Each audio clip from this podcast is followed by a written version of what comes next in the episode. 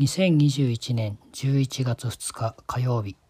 10月5週から11月第1週こんにちは表人です。表人の声ログは僕表人が日々の生活の中で体験したことや感じたことなどを音声にてログを取っていくものです。後で当時を振り返った時に当時の感覚を温度感を持って残しておきたくてやっています。表人の声ログは土曜日日曜日の夜に収録をするつもりで続けてるんですけれどもこの週ですねハロウィンが土日に ちょうどかぶってですね普段の仕事が大変忙しくちょっと疲れて寝てしまったのでまあ今日までちょっとずれ込んじゃったという事情がございます。妻の同級生が工務店をやっていて先日ですね自身の事務所の出張所も含めた複合施設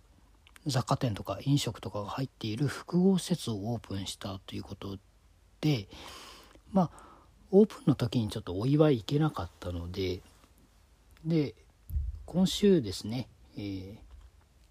妻と僕休みがかぶったんでお祝いに行こうってなったんですよ。でお祝いに行こうとしたのが朝の9時。で花束を作ってそれを持っていこうとしたんですが花屋さんが10時にオープンだったんですね。1時間どうするかとなって、まあ、そのまま家にまた帰ってダラダラするのももったいないねってことで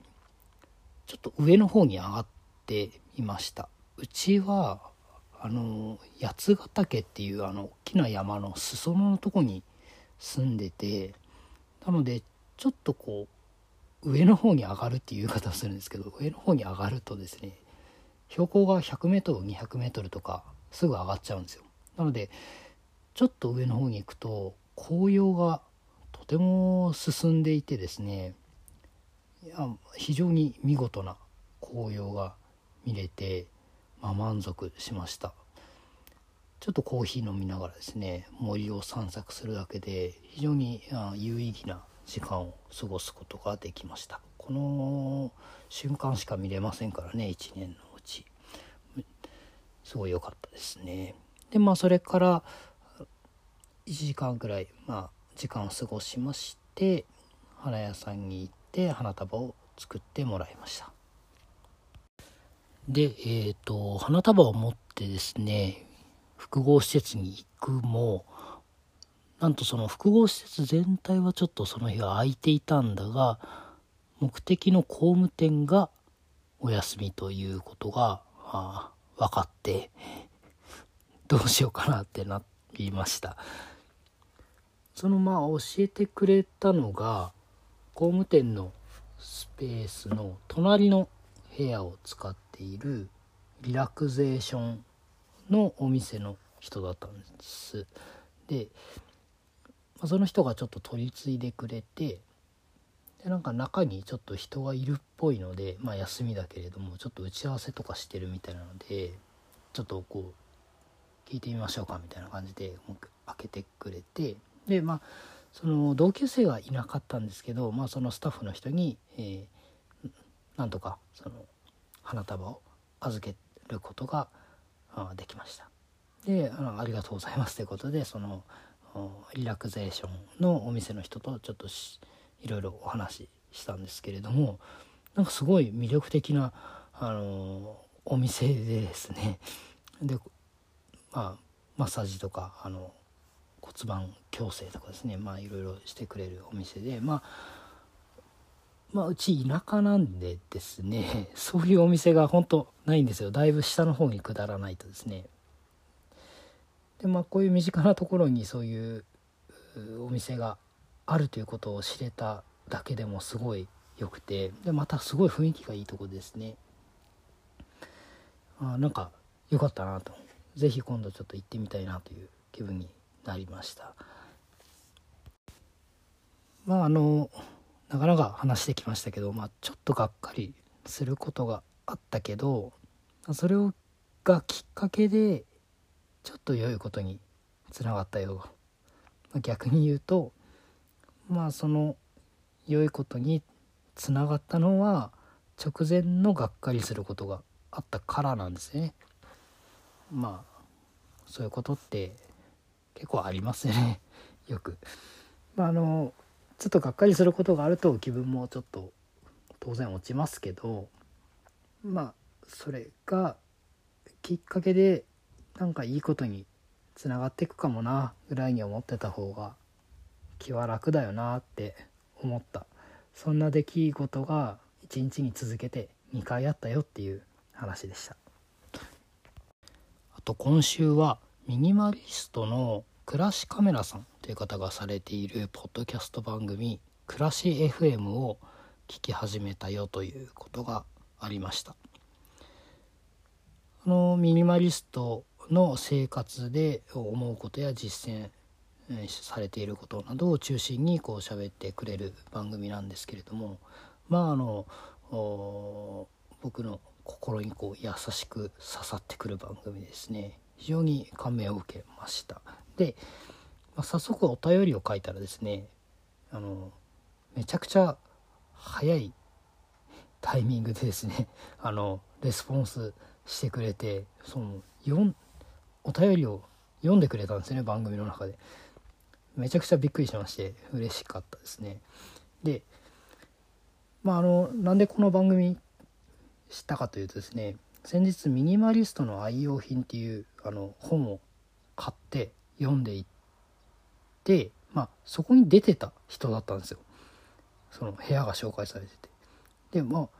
すごいびっくりしてあれこの人じゃんって思って で聞き始めたんですね。たまたま見てて。でまあその暮らしさん暮らしカメラさんっていう方を知ったのはまあそれがこう前提にあったわけなんですけどこう音声配信をされている人つながりのツイッターの中で発見したんですね。まあ、具体的に言うとあのニューノーマル退屈日記、えー、などをやされているあの足湯さんの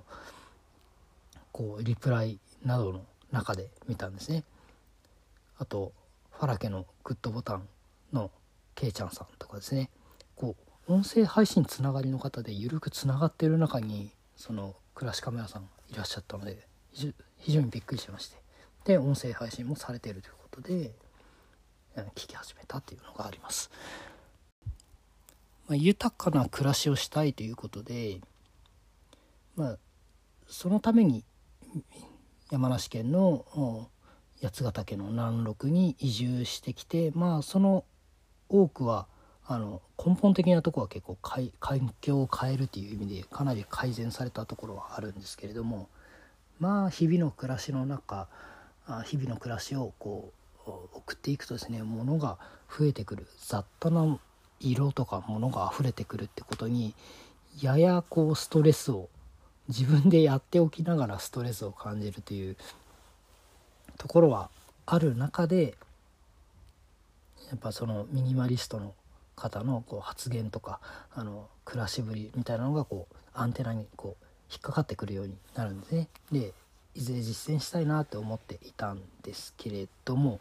まあ、いずれ実践したいなって言ってるうちは実践されないだろうというところでまあの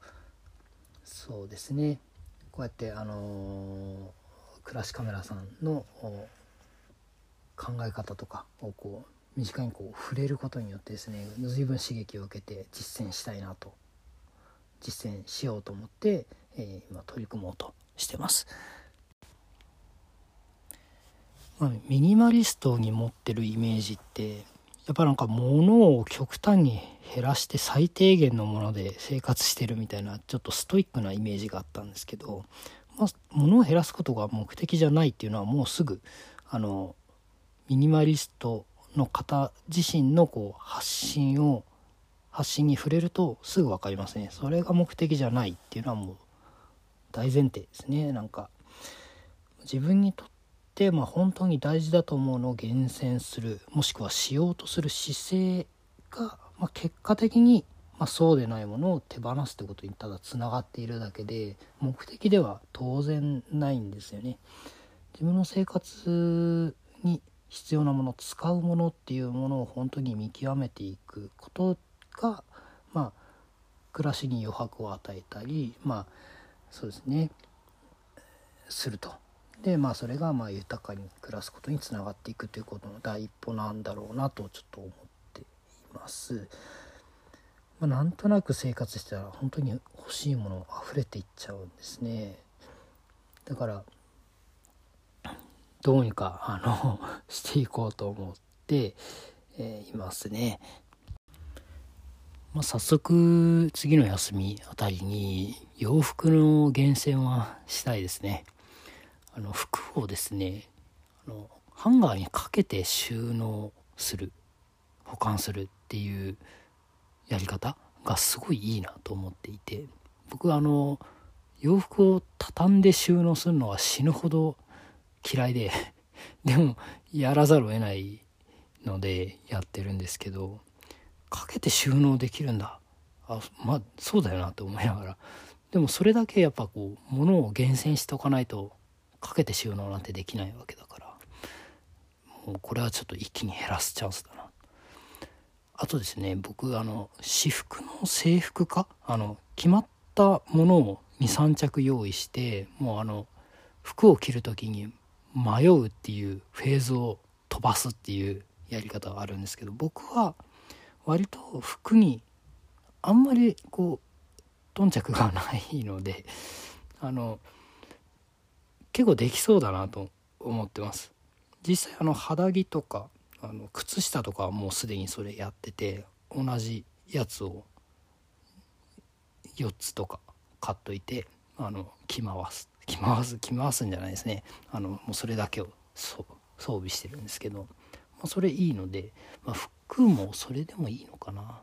何パターンか用意してそれの組み合わせでやっていくだけでいいのかなと思ってます。ちょっとワクワクしてきたのであの次あたりこう実践していこうかなと思います。あとその雑貨を置かないことによってあの拭き掃除を楽にするっていうのもちょっとどんどんやっていきたいので、まあ、そういうあのちっちゃなことから実践していきたいなと思ってます。今日10分軽く超えちゃいましたね。まああのあんまりこうちまちま編集するのもあの何回もやってるとこう疲れちゃうのでもうそのまま出しちゃいます。はい。で、えー、表人の声ログではご意見ご感想あればあお待ちしております。ツイッターでハッシュタグおもログでつぶやいていただくか DM などいただくととても DM リプライなどいただくととても嬉しいです。では今週も聴いていただきてありがとうございました。表人でした。